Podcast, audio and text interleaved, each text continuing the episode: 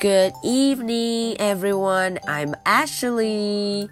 Today is Friday, April the 5th. 今天是周五，Friday, April the 5th. 四月五号。So, are you ready for tonight's story? Let's do it. Under the ground. 哦，今天的故事啊，我们要去地底下看一看。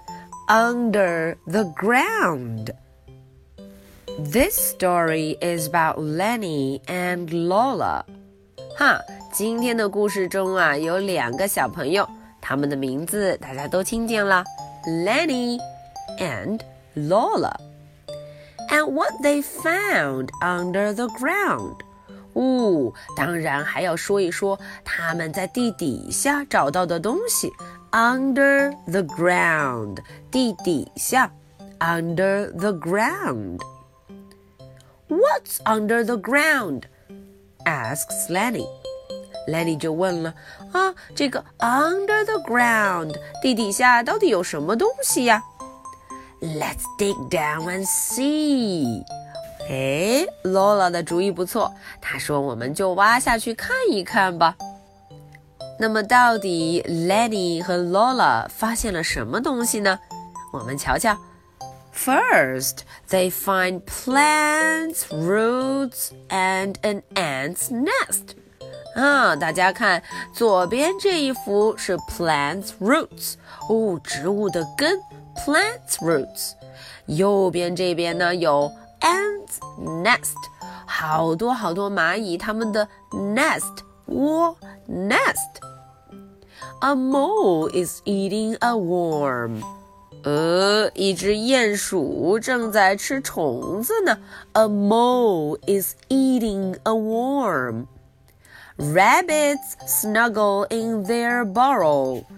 Whoa, there are four rabbits. They are snuggling in their burrow. 他们正躲在自己的 burrow 洞穴中。Lenny and Lola dig deep under their house. Lenny 和 Lola 就继续往下了，他们挖到了自己的 house 房子下面，找到了什么呢？There are lots of pipes. Wow, so many pipes，很多很多的 pipe，很多很多的管子 pipe。There is a rumble in the tunnels。嗯，管子里头传来了呜的 rumble，隆隆的声音。Trains zoom by。哦，有很多很多的 train，它们很快的开过。 Lenny and Lola dig through rock。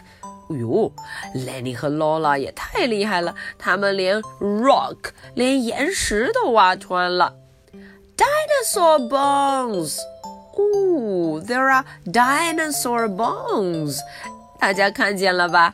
Dinosaur bones 有恐龙骨头呢。Dinosaur bones。 they discover a damp, dark cave. 呃呃，他们发现了一个黑漆漆、湿哒哒的 cave 洞穴 cave。Look, Lenny, bats. 哦，这 cave 里头有什么？很多很多的 bats. There are so many bats. 很多很多的 bats 蝙蝠。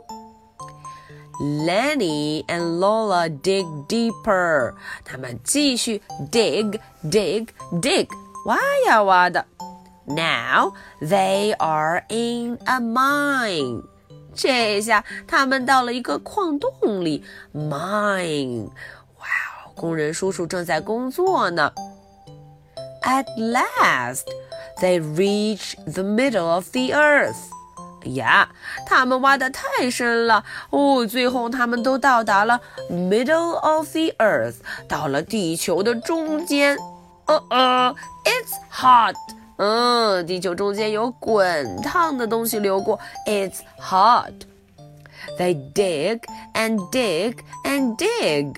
他们一直 dig dig dig until they pop out on the other side of the world. Uh oh. 他们最后从哪儿出来了？On the other side of the world，在地球的另一头。Oh no, they dig so far. Okay, that's the story for tonight. So, are you ready for my two questions?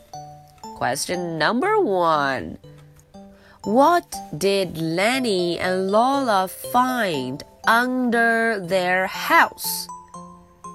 Question number two What did they find after they dig through the rocks? 哎，这个问题有点难了。当他们啊穿过这个 rock 岩石的时候，他们发现了什么呢？